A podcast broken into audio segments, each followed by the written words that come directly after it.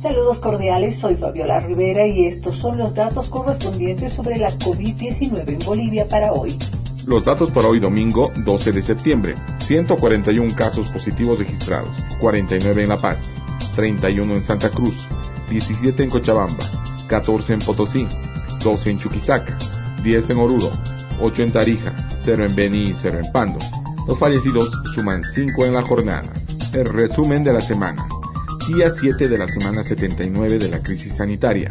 Tenemos acumulado a la fecha 2.263 casos positivos, lo que representa un 86,57% del total de la semana anterior y 76 fallecimientos, lo que representa el 75,25% del acumulado la semana pasada.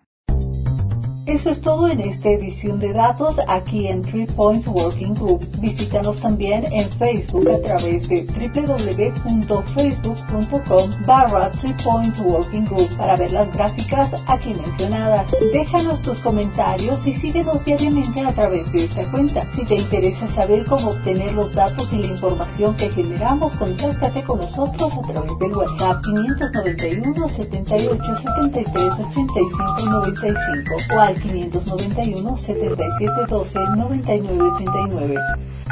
Desde Potosí, Bolivia, les informó Fabiola Rivera. Nos reencontramos en el siguiente podcast.